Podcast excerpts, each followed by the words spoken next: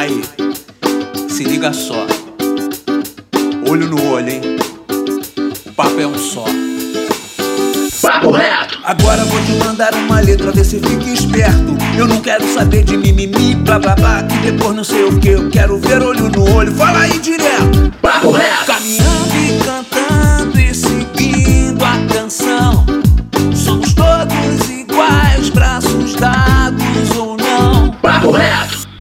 Fala, meu querido e minha querida, meu consagrado e minha consagrada, nosso jovem brasileiro.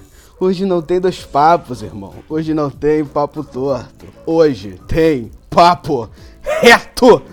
Nosso maravilhoso podcast, promovido pelo Instituto Reação. E nesse podcast vamos abordar o seguinte tema: o fazer jornalístico. No início da semana, né, dia 3 de maio, foi comemorado o Dia Mundial da Liberdade da Imprensa. E nesse podcast vamos entender mais sobre o que é isso, além também de compreender como as fake news influenciam na vida de um jornalista e também na nossa. Buscar entender como uma notícia é criada, se existe uma diferença entre o que o subúrbio vê e entre o que a favela vê e o que são publicados nos jornalões e grandes portais de notícias e diante disso entender também a importância do jornalismo comunitário. Quem vos fala é o Pedro Aurélio, educador do Instituto Reação. E vamos construir esse debate junto com nossos mediadores, que são os educadores do Instituto. Gilson Jorge. Fala, Gilson! E aí, pessoal, tudo bem? Pronto para o debate. E também a Mariana Barbosa. Fala, Mari! Bom dia, galera. Prazer debatendo com essa galera que veio aí contribuir com a gente. Além dos nossos convidados, né? A gente só trouxe convidado porreta aqui para esse podcast, né? Primeiro, vou apresentar aqui o historiador, colunista do jornal O Dia e fundador da página Suburbano da Depressão, que você com certeza deve conhecer no Facebook e no Instagram, Vitor Almeida. Fala, Vitor! Fala aí, pessoal. Bom dia. Agradecendo o convite aí. Prazer estar aqui com todos vocês. Também temos a Emanuele Bezerra, jornalista com mais de 10 anos de carreira, tendo passado pelo Globo, Jornal Opinião, Jornal Notícia. Também foi editora do jornal Folha da cidade de Duque de Caxias, na Baixada e em todas as regiões. Fala, Manu! Oi, pessoal, bom dia. Estou muito feliz aqui de poder contribuir um pouquinho. E também a jornalista Beatriz Calado, que trabalhou com jornalismo comunitário durante seis anos no jornal Fala Roça. Fala, Bia! Oi, pessoal, tudo bem? Super obrigado pelo convite. Estou muito animada para nossa conversa. Sejam muito bem-vindos. E quem vai começar mandando papo aqui vai ser a Mária. Pode começar mandando papo, Mary. Oi, pessoal, bom dia. Sou Mariana. É, não dá para começar esse papo sem falar sobre um pouquinho da liberdade de imprensa, né? Ontem foi dia 3 de maio, foi comemorado mundialmente essa data e também tivemos alguns fatos que marcaram aí esse dia, né? E aí, assim, para quem está ouvindo, lembrando que esse podcast é um podcast pensado para contribuir com os nossos jovens, nossos adolescentes e vocês que são profissionais, a gente gostaria de ouvir a, de vocês algumas situações que marcam o que, que é essa coisa de liberdade de imprensa ou situações que são claramente a falta de liberdade de imprensa. É, Bia, você pode falar um pouquinho pra gente? É, esse tema tá super em voga, né? É, a gente teve aí, como a Mari falou, ontem, dia 3, foi comemorado o Dia Mundial da Liberdade de Imprensa. E acho que mais do que a gente falar sobre o que é liberdade de imprensa, é sobre o que é essa falta de liberdade de imprensa, né? Essa ameaça que a gente vive, por exemplo, no Brasil, cotidianamente, quando a gente tem um presidente claramente contra a imprensa, e quando diariamente a gente tem profissionais da imprensa formal ou não formal, né, comunitária, é, sendo atacados, exercendo seu direito, exercendo seu ofício de trabalho, é, que é comunicar, que é informar o que está acontecendo no Brasil, o que está acontecendo nas suas quebradas, nas suas favelas. É, isso me choca muito porque a gente olhar para o nosso passado, né, a gente consegue perceber aonde a gente chegou quando a imprensa foi atacada, né? Então me incomoda um pouco assim esse esse descaso que a imprensa está tendo, essa descredibilidade que a gente está tendo no nosso ofício. E quando a gente não tem liberdade de imprensa, a gente vive é, cerceado de informação, né? A gente não tem acesso à informação, então é até muito difícil a gente entender o que a gente está passando é, na sociedade, não só no Brasil, como em outros, em outros países, em outras, outras cidades. Assim. E você, Manuele, pode falar um pouquinho para a gente também? É, a gente pensa que a liberdade de imprensa ela é cerceada em países não democráticos, né? A gente tem Coreia do Norte, China, Cuba até como exemplo, até pelo ranking dos repórteres sem fronteira. Esses são os países que são é, mais claramente não existe liberdade de imprensa, mas no Brasil agora está escancarado, mas foi um caminho que a gente percorreu para chegar até aqui.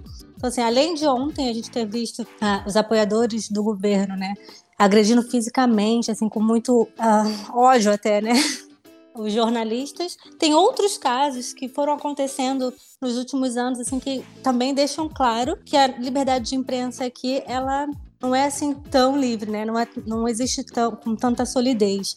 É, um dos casos foi o jornalista do dia, o prefeito Crivella pediu para demitir porque não gostou da matéria que ele fez. Isso é um ataque muito grotesco à liberdade de imprensa. Ou então até coisas que a gente não fica sabendo, né? Eu, como repórter, né, da grande mídia, e também como relações públicas, eu vejo isso acontecer o tempo todo. O jornalista vai lá, faz uma matéria, só que quando chega no editor ou quando chega é, nos grandes de dentro do jornal, eles conseguem negociar isso para matéria não ser publicada com meio de publicidade, né? A empresa paga publicidade ou coisas desse tipo. Eu acho que o que a gente tem que pensar antes de falar em liberdade de imprensa é dividir a atividade jornalística da grande imprensa, da imprensa como indústria. São coisas que são associadas, mas não são a mesma coisa. Então a gente vê muito mais claramente a liberdade de imprensa sendo atacada na pessoa que está exercendo a profissão. Mas a mídia em si, ela é manipulada ali pelos grandes poderes, né? Por isso que o que a gente está discutindo aqui, que é o jornalismo livre, né, o jornalismo das comunidades, jornalismo, é tão importante se fez tão importante nesse momento, porque sendo independente, sendo alternativo, ele consegue é, driblar esses interesses escusos aí, né, que, que tem por trás da indústria, que o jornalismo como indústria é diferente da atividade jornalística. E você, Vitor, pode falar um pouquinho pra gente? Claro, claro. É muito importante isso que, é, que a Manu falou sobre diferenciar né, a atividade do jornalista né, e a questão de você produzir para uma indústria de jornalismo. Né? É, isso, com certeza, também é uma das ferramentas que vão acabar cerceando a informação por ela mesma, né? Porque você tem a, as correntes editoriais, né? É só a gente pegar e comparar as notícias, por exemplo, de um jornal mais um pouco mais barato, um jornal de papel que eu digo, um pouco mais barato do que um jornal que é mais caro, né? Você tem informações aí de jornais que são é, mais baratos que um real, que são mais mesmo voltados para o povão, para a massa, né? E tem uns que são mais caros que já são para um grupo mais seleto.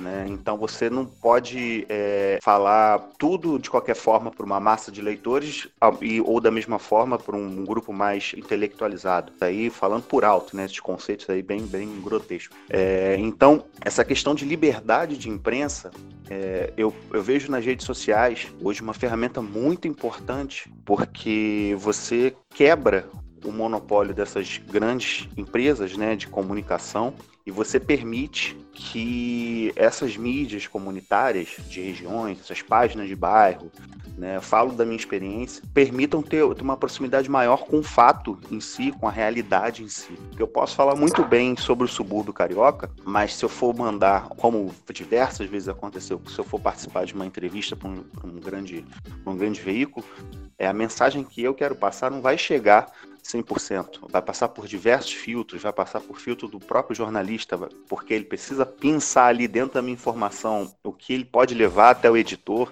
né, e, e até chegar na ponta do telespectador, né. Então, é, é, um, é uma coisa para se pensar, né. Foi como eu reitero aí o que a Manu falou. Tem que separar essa questão de produção, né, do jornalismo, do, do da notícia, da indústria da notícia, do, da atividade, né, porque que tipo de liberdade é essa que a gente não, não tem informação completa nas nossas mãos? E se eu puder completar sobre a liberdade de imprensa, é justamente isso. A indústria em si, ela acabou cerceando um pouco isso, porque antigamente, isso já não é mais tão realidade, mas quando eu comecei, toda vez que eu pensava numa notícia ou quando alguém falava alguma coisa que para mim era um pouco absurda, a primeira coisa que eu perguntava era: onde você leu isso, né? Quem escreveu isso? E se fosse os, os grandes jornais, para mim tinham credibilidade, e se fosse os pequenos jornais, não tinham tanta credibilidade assim.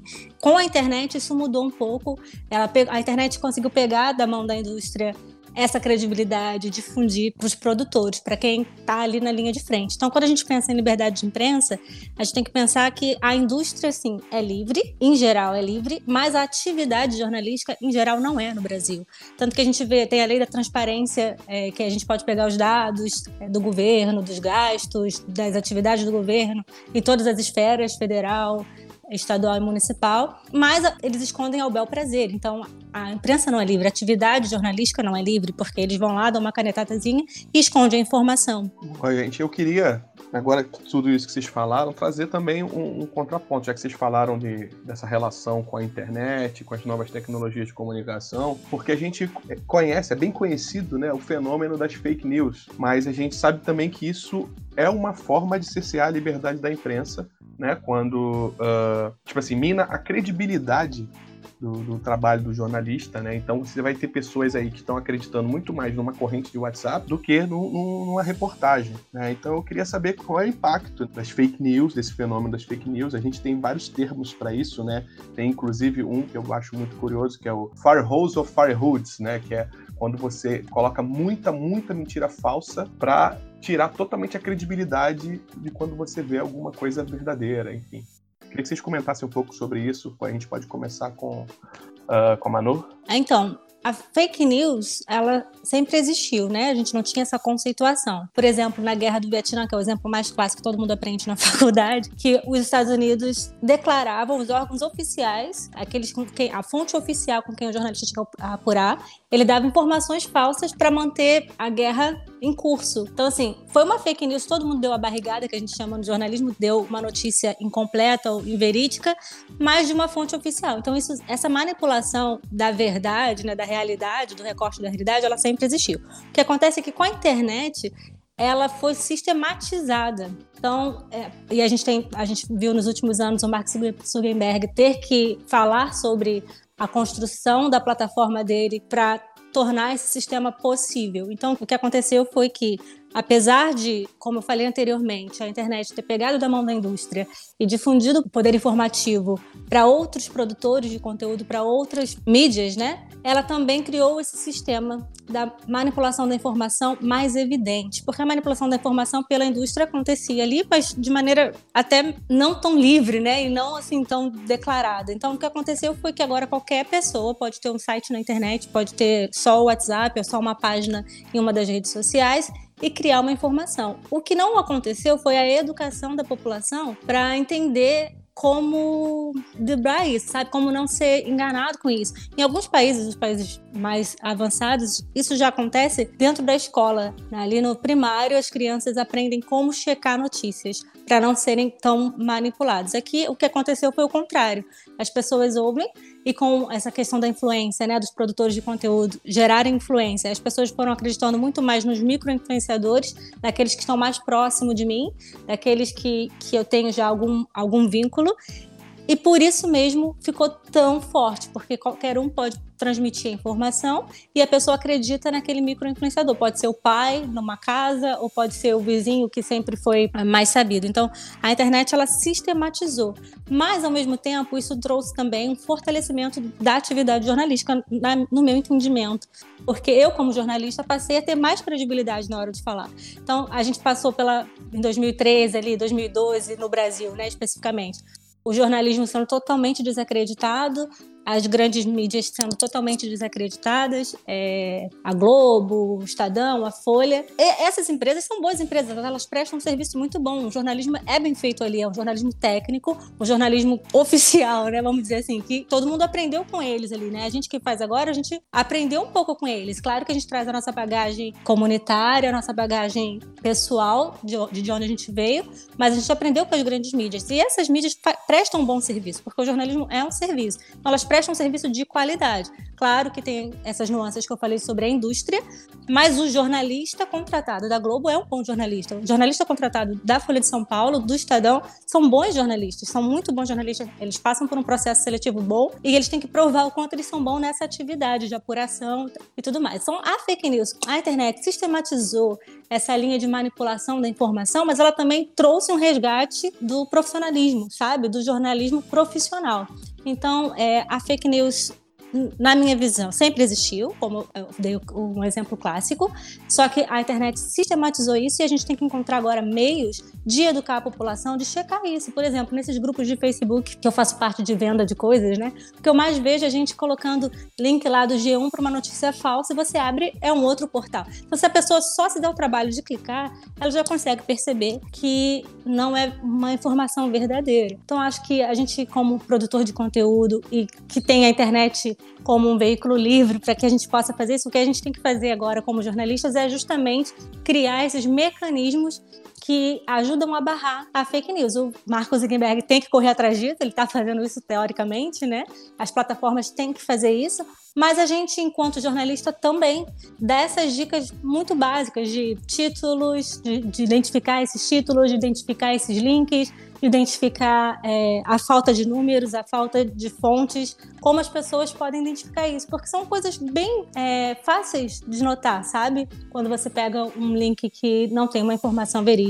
Antes de passar para o comentário dos próximos convidados, eu queria acrescentar né, na pergunta assim, que eles comentassem também como, como o fenômeno das fake news é, é afetam a realidade local. É, pode falar, Lia, por favor? Claro, só endossando aqui, né? Na verdade, nem preciso endossar só concordando com o que a Manu falou, é, mas eu também levanto o ponto da, da, dificuldade de da gente combater essas fake news, né? Porque hoje é uma indústria. A gente tem aí no, na CPI, né, das fake news em curso, e é, é, eu penso que é mais como se fosse um trabalho de formiguinha, né? A velocidade que a gente tem que desmentir uma informação, como jornalistas é, que somos, e é, mas é muita informação errada, é muita informação divulgada e é muita gente pagando para essas informações chegarem às pessoas. E aí eu fico até, de certa forma, assustada com a criatividade, às vezes, das pessoas em, em produzir essas fake news, porque às vezes a gente que é treinado, a gente que é jornalista, às vezes olha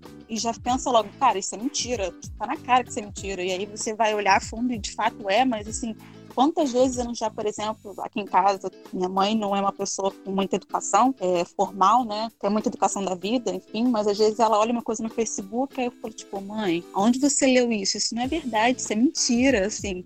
Aí ela, não, vi um negócio no Facebook, no, um site aqui super estranho. Aí eu falei assim, então, você tem que confirmar, você tem que procurar informação em veículo confiável. A gente tem tantos por aí, a gente tem tantos portais interessantes para você olhar e feitos por jornalistas profissionais, né? Até a própria mídia local a gente tem. É, eu acho que é um desafio que a gente tem aí pela frente, além disso, né?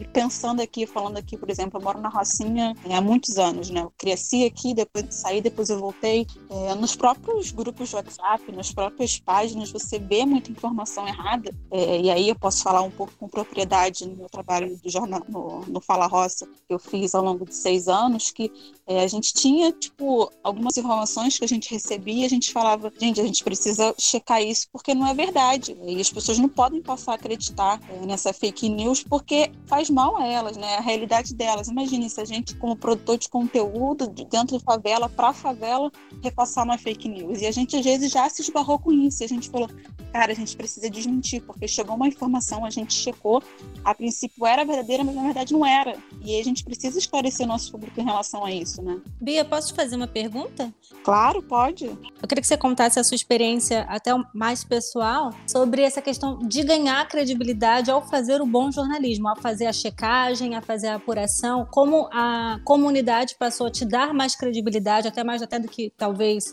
o extra, o meia hora, justamente porque você faz um bom jornalismo e um jornalismo que é um serviço local. Então, assim, como foi esse processo? Então, eu entrei no Fala Roça em 2014 e o jornal já existia há dois anos, né? E aí a gente viu uma necessidade muito grande do, das pessoas da Rocinha se sentirem representadas no jornalismo dito tradicional. Eu, eu brincava, né, porque eu não faço parte mais da equipe agora, mas são meus amigos que continuam, mas que a gente só aparecia no jornal para falar de notícia triste e violenta. E aí, quando o Fala Roça surgiu, a princípio um jornal impresso, hoje não temos tiragem para é, dois anos, três anos, e aí a gente ia entregar o jornal de mão em mão, né, de porta em porta, como a gente fazia, e aí as pessoas não queriam aceitar o jornal porque falava que só tinha notícia triste. E aí era todo um trabalho de convencimento, da gente explicar que aquilo dali não era um jornal de notícia triste, que não era, por exemplo, um extra, um expresso, meia hora, enfim, até de certa forma um dia, um Globo, que retratava a favela de uma forma ruim. E aí eu volto a bater na tecla de que é um trabalho de formiguinha, porque a gente foi construindo ao longo dos anos uma imagem de um jornalismo que era feito é, de gente que morava na favela para a favela e onde eles podiam se identificar nas notícias. Então eram histórias de moradores que eles conheciam. Às vezes alguém pegava o jornal e era o vizinho, ou era o cara da birosquinha. E aí, como a gente mora aqui, a gente tem uma relação muito mais próxima com os entrevistados, né, com as pessoas que a gente conversa, do que o jornalista que vem simplesmente de fora fazer uma matéria superficial ali na Via Ápia, que é uma entrada principal da Rocinha, às vezes nem sobe a favela, conta a história que ele quer, a que ele acha que vai vender mais e vai embora.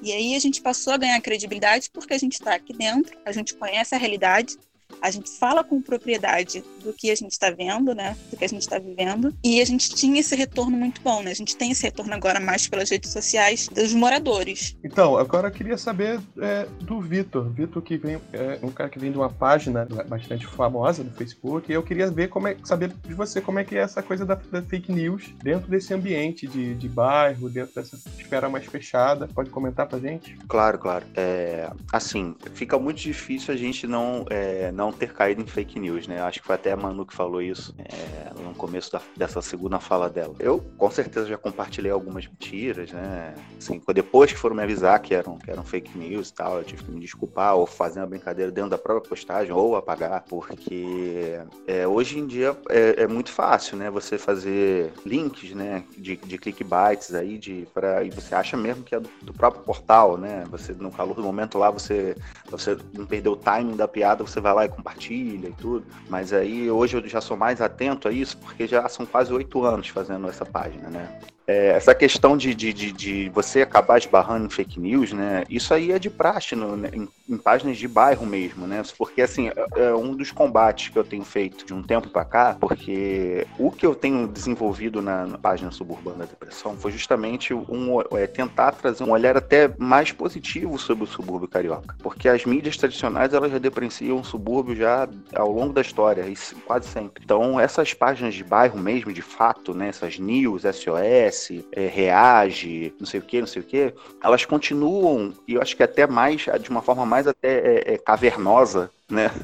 É, esse trabalho da grande mídia, porque assim, parece que você, se você ficar só nessas páginas de bairro, parece que você vai sair do seu portão, você vai tomar um tiro, ou você vai ser sequestrado, ou você vai, vai ser esquartejado, porque é isso, é isso que, que acaba alimentando, né? Você vê uma população fragilizada, né? A gente sabe que a, a questão da segurança pública no Rio de principalmente no Rio de Janeiro, né? A questão da violência no Rio de Janeiro é algo é, histórico, e a população já vem, já vem fragilizada com essas questões políticas, né? Sociais e tudo. Então, assim, é muito fácil você conseguir atingir essa população, pegar elas mesmo no sentimento, pegar naquilo mesmo que leva o medo, né? Então, é, eu tenho combatido bastante essas questões, feito piadas, muitas piadas com essas páginas de bairro. E tem gente que, assim, quando eu faço, falo da, da, dessas páginas, né, que, que espalham esse terror psicológico, tem muita gente que, tem muitos comentários que falam de pessoas que desenvolveram síndrome do pânico real, né? Pessoas que ficam com medo de sair na rua por por acompanharem essas páginas. Tem gente que, que fala, pô, eu parei de seguir porque eu tava ficando com medo, eu tava, eu tava é, ficando com ansiedade, desenvolvendo ansiedade, insônia, depressão. Porque é isso, cara. Parece que a violência, ela, ela gera mais ibope do que coisas boas, né? Essa questão de fake news, ela justamente se aproveita dessa fragilidade dessa população, principalmente a mais carente, né? A mais economicamente fragilizada, né? Principalmente trabalhadores e tudo, para se ganhar em cima disso. Né? E a suburbana depressão tenta ir na contramão disso, falar que não, não existe só isso, existe, isso aí, isso aí é inevitável, mas é, não existe só isso nessas áreas. Então, é, é, Vitor e Bia, é, ao longo desse papo, vocês fizeram algumas abordagens, né, com relação ao que a grande mídia é, é produz, com relação à favela e aos subúrbios, e agora Vitor trouxe um pouco dessa, dessa crítica às páginas de bairro, né, do que se produz.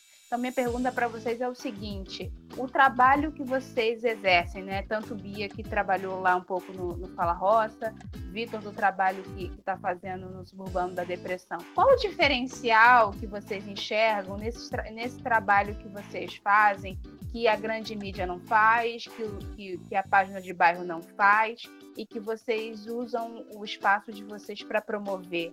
Tá? Vitor, vou, vou, continuar com você, já que você terminou falando. Acho que você já pode continuar, beleza? Não, beleza. O, o diferencial é porque, assim, nós estamos em locais onde essas pontas, né, os jornalistas, esses trabalhadores da grande mídia, eles não estão. Então, assim, fica muito mais fácil, principalmente agora com o WhatsApp, né, Telegram, tudo, a gente está em contato com jornalistas, né? É, recebo constantemente é, mensagens na página de, de jornalistas que, que, querem contato de alguém que, que criou um conteúdo lá na página para poder criar a matéria. Então, assim, eu acho que é justamente isso, por a gente estar tá vivendo ali 24 horas esse cotidiano, que a grande mídia não tem entrada, por N motivos, né? É, a gente tem que lembrar também que tem, que tem jornalistas que são, que são alvos, né? Assim, entram assim, em lugares onde vigora um poder paralelo e tudo. Então a gente, nós que moramos nesses locais, nós acabamos é, sendo uma ferramenta de trabalho também para informação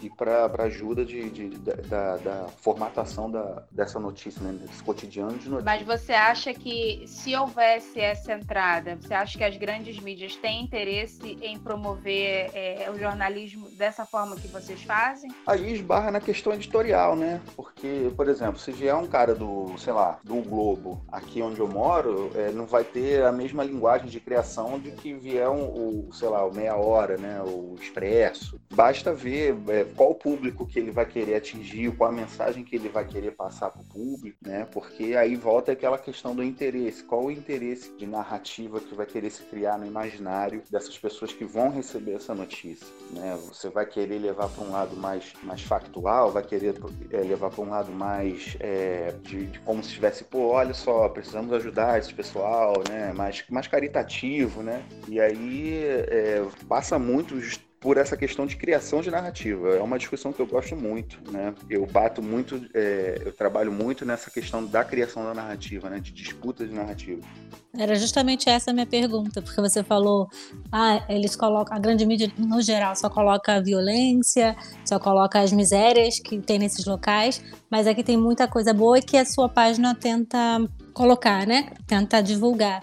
E a, a, a, minha pergunta era justamente sobre essa: se você vê já uma mudança na narrativa, já que existem outros veículos agora, como é, a sua página, na roça, esses veículos comunitários, se você vê alguma diferença já, ou alguma entrada de como a favela se vê, ou a comunidade se vê já nas grandes mídias, ou não? Isso não é um caminho mais longo?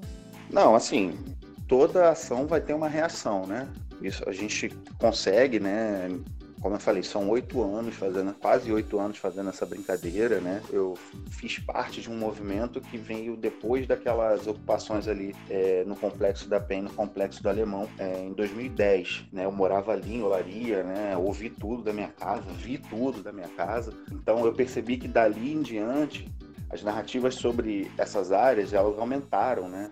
É, ganharam mais a mídia, ganharam mais canais fechados, né? E a gente tem diversas, diversos exemplos. Então, vem disso aí, né? Vem disso aí porque é um movimento, cara, é um movimento de construção. Hoje em dia a gente consegue é, falar com mais propriedade e dizer que não, a, gente não vai deixar vocês construírem a narrativa que vocês querem sobre o nosso, nosso lugar, nosso local. Hoje nós temos o poder conferido pelas redes sociais de nós criarmos a nossa narrativa. E, e muita gente que não tinha antes, não tinha voz antes dessa ascensão da rede social, acabou se identificando e foi nesse, nessa troca que se fortaleceu essa narrativa vinda do lado de cá. Então a gente acho que essa é a grande disputa entre os tipos de mídia, né? É, eu concordo com o que o Vitor estava falando, que hoje a gente tem uma disputa de narrativa muito grande. Eu estava lembrando aqui, o Falroça surgiu após a implantação do PIR Racina, né, em 2011. E foi, e foi ainda é, posso falar com propriedade sobre isso, do quanto é difícil a gente quebrar essa lógica de que a novela só tem coisa ruim, só tem violência. Eu, por exemplo, é, quando a gente divulga, divulgava né, uma notícia é, positiva sobre a história de um morador, às vezes não tinha tanta repercussão quanto a gente divulgando um tiroteio ou falando de um tiroteio. E aqui dentro da Rocinha a gente tem páginas muito diversas é, de mídia local, né? A gente tem páginas que focam só na violência, tem páginas que vêm só anúncio, e, e tem, como por exemplo, Fala Rossi e alguns outros veículos, é, que tentam trazer um pouco é, esse lado é, de outras coisas, de, de que a favela também tem coisas positivas, também tem histórias bonitas, também tem histórias de superação, também tem cultura, também tem lazer, enfim.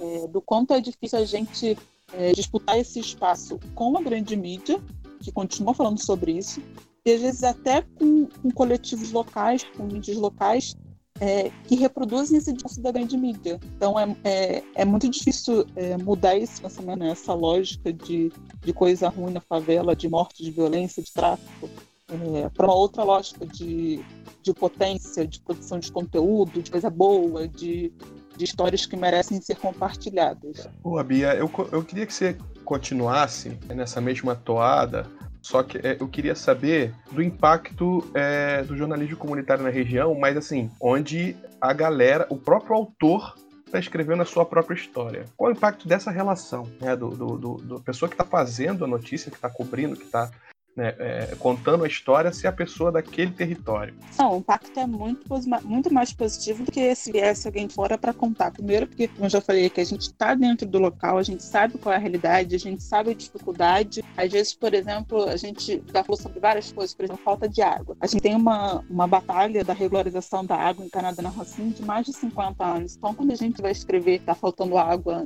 em alguma localidade, a gente sabe o que é isso. Eu sei o que é isso, por exemplo. Porque na minha casa, embaixo da minha pia, tem um galão de mais de 20 litros com água. Eu tenho garrafas espalhadas na minha casa de água, porque eu sei que quando falta água, demora. Então, às vezes, quando eu estou escrevendo sobre isso, eu entendo a dor do morador que comenta na postagem, fala assim, ah, eu também estou aqui há uma semana sem água. É, e quando eu me identifico como morador, passa a ter uma, uma relação muito mais próxima com o meu leitor, né? Tipo, eu não sou uma pessoa aleatória que está escrevendo que não tem água. Por exemplo, a gente, no início da, da pandemia do coronavírus, a gente tinha é, aqui na Rocinha, e a gente continua tendo de vez em quando, períodos sem água. E aí foi divulgado na RJTV e tal. Mas é diferente a cobrança. É quando a gente vê ali, tipo, ah, eles dão uma notinha lá de um minuto que a gente tá sem água, e aí fala com a cidade e acabou. A gente não. A gente na Rocinha, a gente continua cobrando. A gente quer saber da estação evatória lá por que, que não tem água, quebrou a bomba por quê? Porque a gente também tá passando por aquilo. Então eu acho que essa identificação não sei se torna o conteúdo mais fiel, mas ele talvez seja mais próximo da realidade do que de uma grande mídia. É, e passa muito, justamente, essa identificação é muito forte. Eu, como morador da Zona Oeste, né, um dos grandes problemas aqui, é, entre vários, né, é, é, a questão do transporte. Né? As, as, linhas de ônibus mais sucateadas da cidade são da Zona Oeste, principalmente da região de Campo Grande e Santa Cruz. É, e eu moro em Santa Cruz. Eu então, moro em Campo assim, Testar, pra... é verdade. Então, então. Eu moro em Belfor Roxo. Eu moro em Campo eu muito RT, muito é. Por isso que a gente estava falando aqui, a questão da Baixada é uma questão à parte, né? Porque são, é outra lógica de política local, é outra lógica de poder local, né? Apesar de que tem a, a lógica de poder que, que cresce aqui na Zona Oeste vai estar se expandindo pelo território, né? Então, assim, isso é uma outra. Isso é um, a gente vai ficar aqui até. Vai, tem que ter uns três programas aí para a gente discutir isso. Mas é, essa questão, por exemplo, do transporte na Zona Oeste. Né? A página brinca muito com, com, com a questão do trem. Então, assim, a, quem conhece essa realidade de que pegar o trem em Santa Cruz ou em Campo Grande para ir trabalhar no centro da cidade diariamente, ficar duas horas só de ida dentro de um transporte que às vezes é sufocante, é degradante mesmo. Degradante, é uma degradação da pessoa isso. É, a pessoa vai se identificar, porque ali tem essas questões negativas, né? Mas quem pega nos pontos, tem alguns pontos, né, finais, ou algumas estações, eu pego em Santa Cruz, né? Então eu, eu brinco que eu, eu tenho esse privilégio de conseguir ir sentado pro centro, né? Então, né? Você pega em Belfor Roxo, que também é, é, é final, entendeu? A gente sabe o quanto que isso faz uma diferença do caramba no cotidiano, de você pegar o trem sentado. Olha só como isso é não deveria ser legal de se falar, né? Isso deveria ser o normal, né? Pô, não, a pessoa ir trabalhando sentada. Mas não é, cara. Então, assim, as pessoas se identificam porque tem essas questões do problema do cotidiano, esse problemão, e mas ali também cria-se laços afetivos, laços de amizade, né? A gente que é onde a gente pega o trem, principalmente aí esses trens é, Japeri e Santa Cruz, né, que são os mais lotados, né, é, a gente vê o pessoal trocando ideias, jogando baralho, é, cantando, né, tem o vagão do louvor, né, então a gente vive ali situações que, que assim, muita gente, e principalmente pessoas que escrevem para grande mídia, não conhecem. Então precisam de nós. E aí eh, a Manu mandou uma mensagem a respeito dessa questão da nossa produção. Assim, 99% dessa, dessa nossa contribuição, pelo menos da minha contribuição, não é remunerada. Então, assim, nós criamos os conteúdos, eh, nós contribuímos para a mídia, né? Para a escrita da história da nossa cidade, mas nós passamos como se fosse apenas mais um relato, entendeu? É, Manu, você queria fazer uma observação justamente sobre isso? É, sim, eu vi uma menina, Suzane, o nome dela no Twitter, eu não conheço, eu sigo ela mais pelo, pelo conteúdo que ela produz no Twitter, mas eu realmente não sei de onde ela é, talvez seja da Rocinha.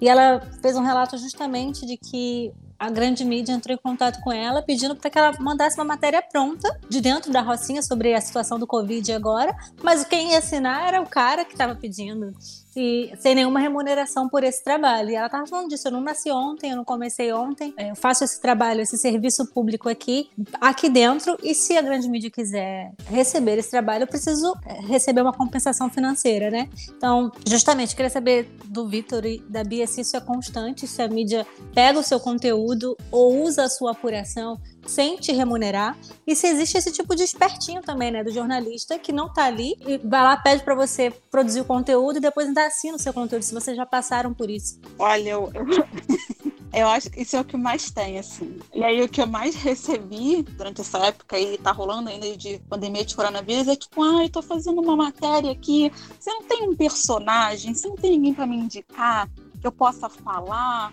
assim, é trabalho de produção. E se eu trabalhasse com produção, eu teria que, geralmente, não recebo por isso, né?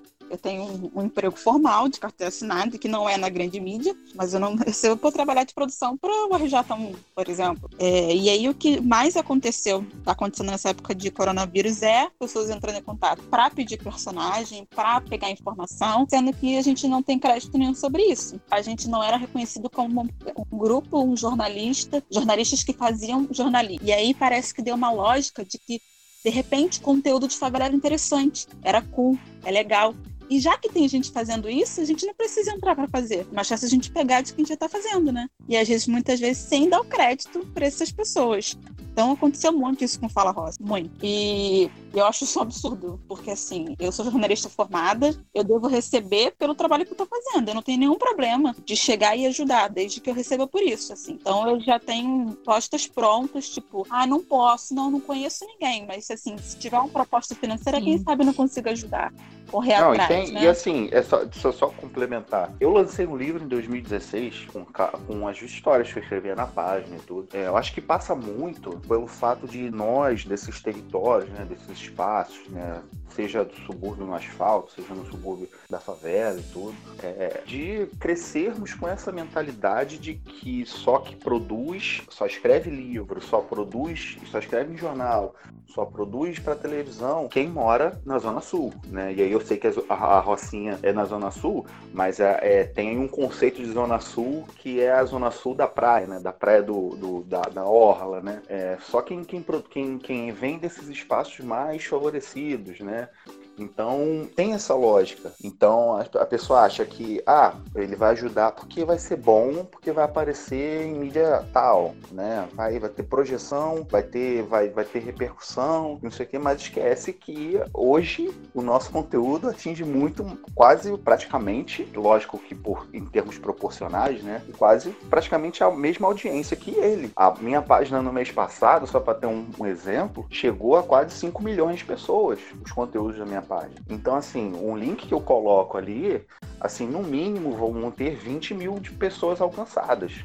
Né? E fora o que elas vão replicando, né? O engajamento, né? Então, assim, tem, tem um pouco disso ainda, de, dessa questão de desvalorização por achar que, não, nós somos tal grupo, nós somos do Globo, eles vão querer participar. Nós somos dessa mídia aqui, da televisão, da Record, eles vão querer participar, porque mas, cara, hoje na minha plataforma eu atinjo quase o mesmo público né? Até o mesmo. E, e, o mesmo voluntariado, né? Um trabalho voluntariado que você faz, mas você faz por um propósito. Você presta esse serviço pela sua comunidade, ou, ou pelo que você acredita, pelos seus ideais.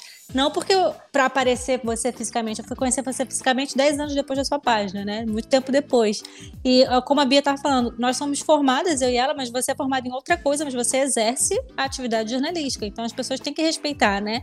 A, a sua história, a, a sua formação enquanto profissional, não acadêmica, mas a sua formação enquanto profissional. Então, se eles estão pedindo para você fazer um trabalho de produção, como a Bia falou, que eles remunerem por isso, né? Ou que te deixe como uma colaboradora ali dentro da sua comunidade, seria muito mais honesto, né? Essa relação com a grande mídia e com, com os produtores de dentro dos locais. Muito Sim. mais honesto, Manu, e justo, né? Porque é um trabalho. E, e, e, esse negócio da, da, grande mídia é quase como. Às vezes eu fico com a impressão de que eles acham que estão fazendo quase que um favor, sabe, para validar o nosso trabalho, sendo que a gente não precisa da validação da, da, da, da dita Sim, grande mídia. Exatamente. já é reconhecido pelos Exatamente, respeita a minha história, né? Tipo isso. Então, galera, agora eu queria falar com vocês sobre um assunto que está em alta também, que é a questão da isenção, né? A isenção no fazer jornalístico. Queria saber a opinião de vocês, né? Como é que isso se dá na hora de vocês construírem o trabalho de vocês? Se vocês acreditam que dá para ser 100% isento no, no fazer jornalístico, de acordo com a identidade de vocês, né? Com a história de vocês. Vocês acham que isso é possível? Se não, em que medida? Que a gente queria ouvir um pouquinho de vocês. Pode falar um pouquinho para a gente, Vitor? É, tem, assim, existem assuntos delicados, assuntos delicados inerentes ao onde a gente vive. Então, assim, tem coisas que, por exemplo, eu morando aqui num bairro da Zona Oeste, eu não posso tocar. Então, tenho que passar despercebido porque é questão realmente de, de vida ou morte. Então, tem coisas que eu não posso brincar, tem coisas que eu não posso falar na minha mídia e pode soar até como uma isenção, mas não é, é questão realmente de sobrevivência, né? Creio que, que, que a Bia lá no veículo dela passa praticamente pela mesma coisa né? E outras mídias mesmo, né? Porque assim, é, é, o fazer, o criar o conteúdo a partir desses territórios é, passa por essa questão de segurança, da segurança pessoal, segurança familiar. Então, assim, esse é um dos pontos. E também tem um outro ponto aí que, que por exemplo, é, na minha página, é, às vezes quando o assunto é política, né? Esquerda, direita tudo, é, eu tenho minha posição, é, eu, o Vitor, tenho minha posição, né? Trabalhismo, centro-esquerda, etc. Mas o que eu vou falar para o público que eu vou falar, eu não, assim, eu não posso botar 100% o meu, o meu querer. Primeiro porque a plataforma é uma plataforma de humor, não é uma plataforma de debate político, apesar de que você pode é, debater política com humor. Então, assim, essas questões assim, eu procuro me isentar o máximo possível, né? Faço uma piada ou outra quando o assunto está muito quente, né? Como a questão aí do filho 04 ali, eu não podia perder a, a, a oportunidade de fazer um meme com isso. Isso aí não tinha como perder uma oportunidade. Pô, com, essa experiência, a gente vai fazendo termômetro aí para saber o que se pode falar ou não. A gente passou aí, por exemplo, há uns 4, 5 anos atrás, um processo aí que levou ao impeachment da, da, da Dilma. Então, assim, naquele tempo, com aquela mentalidade, eu era pô, super aguerrido contra o impeachment, não vai ter, não vai ter, sei lá, sei lá. E dali eu perdi muitos seguidores, né? Fui xingado, e tudo, mas a experiência vai ensinando a gente que, assim, tem coisas que não é bom se estressar, sabe? Porque às vezes você cria um conteúdo ali, você bota a cabeça no travesseiro e fala, pô, é, não era pra eu ter falado isso, que isso pode gerar uma reação, assim, cadeia, não sei o quê. Ainda mais hoje que é, na internet, né? Muita gente sabe quem eu sou também.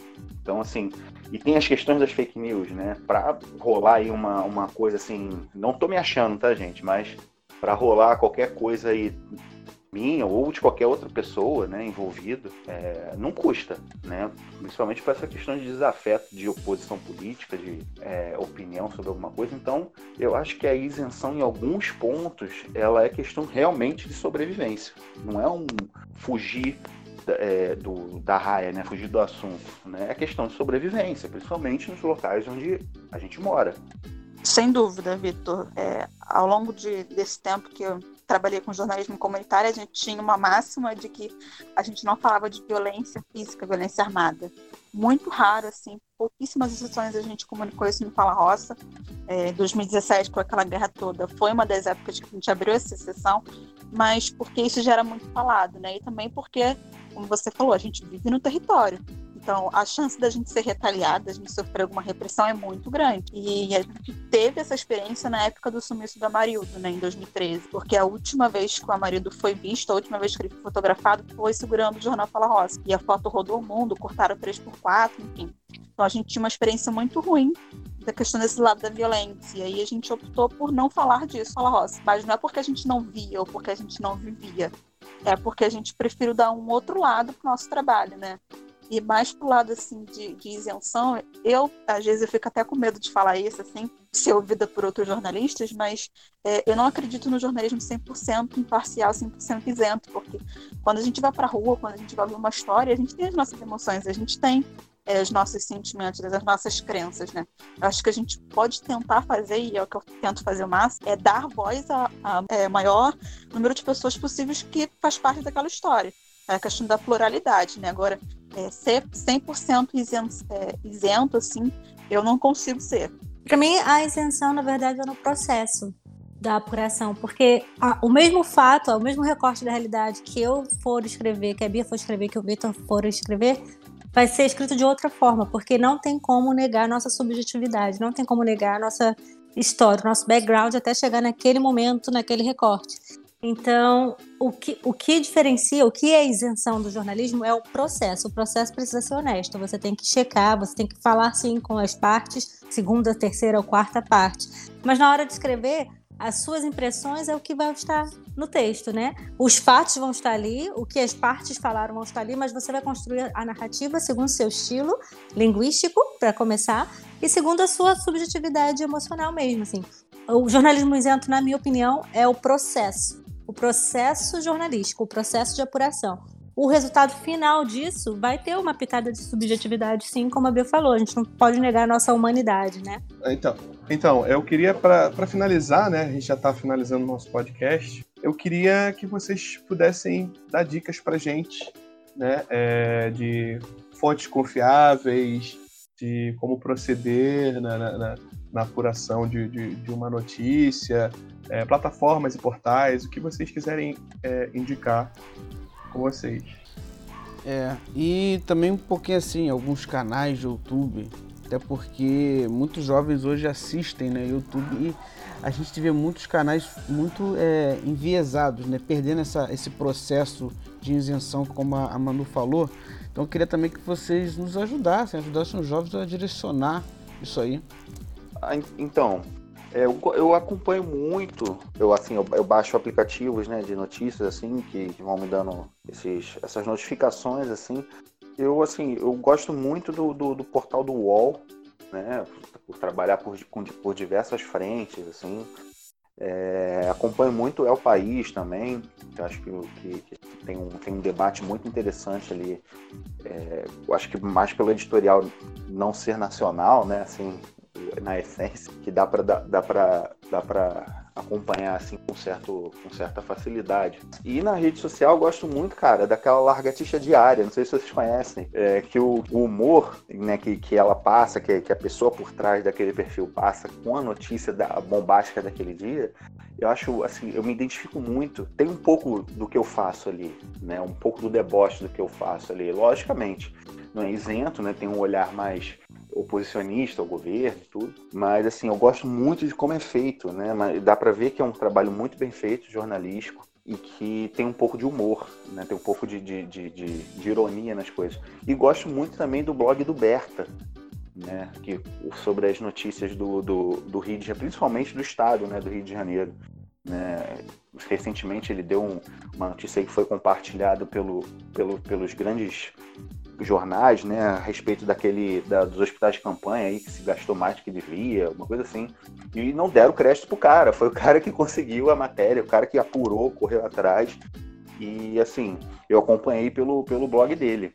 Né? Então são algumas dicas aí que eu, que, eu, que eu queria deixar aí pro pessoal. E uma adendo é que o Berta foi demitido do Globo tem uns dois anos e começou esse trabalho. E depois o Globo sim usa o blog dele como fonte, né? Para a gente voltar naquela questão sobre a grande mídia usar os produtores é, sem dar o devido crédito ou sem remunerar. Ah, Para identificar fake news, tem essas diquinhas básicas mesmo de olhar a estrutura do texto, a data, para começar, de quando é aquilo. Se não tem data, já até dispensa, porque é notícia, ela tem data de validade, ela acontece todo dia. Então, se você não consegue checar a data, já é o primeiro passo. Se tem erros de português, formatação errada, letra grande, muita pontuação, principalmente no título, né? Porque a, a fake news ela é sensacionalista por essência.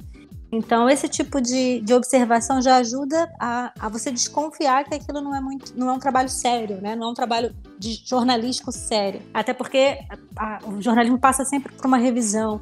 Se você trabalha sozinho igual a Alberta, você já tem um background ali, já tem uma formação que te, é, te permite isso, né? Mas é isso, ver a data, ver a formatação do texto, título e subtítulo, se tem, se tem coerência naquilo, né? Se não se trata de piada, porque também a gente tem muita, muita questão de piada. E no, no caso dos vídeos, pra, justamente essa questão da piada, porque tem muita montagem agora, muito bem feita, né? De pessoa falando uma coisa que ela não falou na real, que aquilo ali é, é inteligência artificial que fez aquilo. Então, ver a data, ver a fonte e checar em mais de um veículo, né? Mais de uma fonte. Se aquilo é replicado em outras fontes, em fontes que você já tem mais confiança. Eu ia é, sobre canal.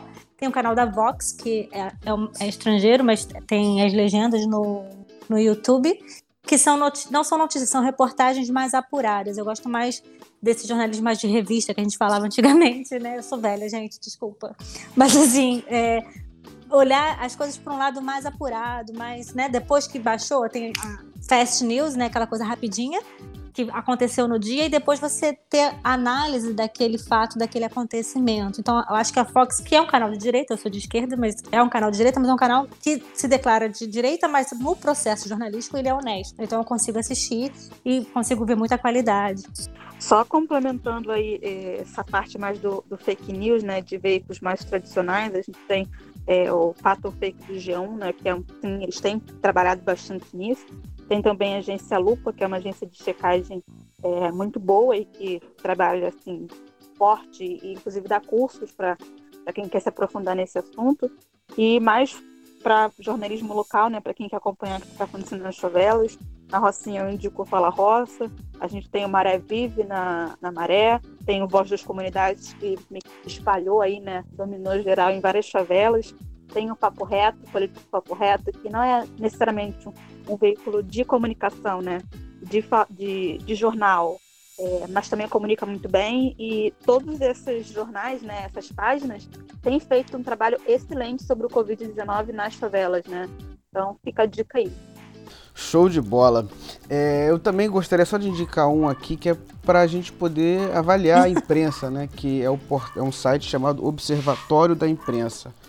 E aí vocês também podem ler, e tem outros jornais no YouTube, como o Nexo Jornal, que tem uma apuração, né? Ah, eu adoro o Nexo, o Vice, eu esqueci desse, desculpa. É. E, gente, pô, foi muito maneiro esse papo, gostei muito. E eu queria dizer uma coisa aqui, que é o seguinte. Diga uma mentira Diga uma mentira! Diga uma mentira! E você forjará uma verdade. Olha só, gente. É assim que são as fake news. Diga uma mentira e você forjará uma verdade. Então a gente tem que ter muito cuidado, seguir essas dicas, apurar, ver a data, que é muito importante, né? A questão gramatical, questão de pontuação, de concordância, a credibilidade desses comunicadores. E assim nós vamos finalizando uma desse podcast, Papo Reto, 12 episódio com muita moral. Né, gente, isso aqui foi profissional demais, né? Então eu queria agradecer aqui a, a Emanuele. Muito obrigado, tá bom, Manu? Obrigada pelo convite. Eu aprendi muito aqui hoje com a Bia, com o Vitor. Espero que tenha colaborado também. E também agradecer ao Vitor. Muito obrigado, Vitor agradecer o, o, convite, né? Tá aqui um historiador entre jornalistas. Olha só que legal. São, são duas coisas que se complementam, né? E que tendem a se complementar cada vez mais. E é necessário isso. Muito obrigado pelo convite, gente. E também a Beatriz Calado. Muito obrigado, Bia. Você, pô, você, você arrebentou. Imagina, eu que agradeço, adorei participar, eu que só ouvi aí, né, nos bastidores. Gostei muito, adorei a troca, Manu, Vitor, também agradecer, claro, aos nossos mediadores, a Mariana e ao Gilson. Obrigado, hein, gente. Valeu, valeu, gente. Obrigado. Agradeço muito. Obrigada, gente. Obrigada pela participação. Foi show. É, e assim nós vamos finalizando mais esse podcast. E assim eu digo a vocês, muito obrigado. Valeu. Tchau. Aí, se liga só olho no olho, hein? O papo é um só. Papo reto! Agora vou te mandar uma letra, vê se fica esperto. Eu não quero saber de mimimi, blá blá blá, que depois não sei o que. Eu quero ver olho no olho, fala aí direto. Papo reto! Sem essa de ficar me dando volta, confundindo, tá ligado? Já saquei, eu tô sentindo, o pensamento tá travado. Fala aí, mano, direto, seu discurso sem ruído no trajeto. Papo reto! Caminhando e cantando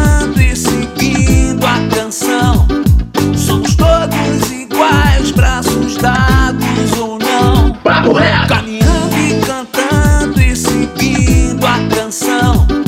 Somos todos iguais, braços dados ou não. Papo reto.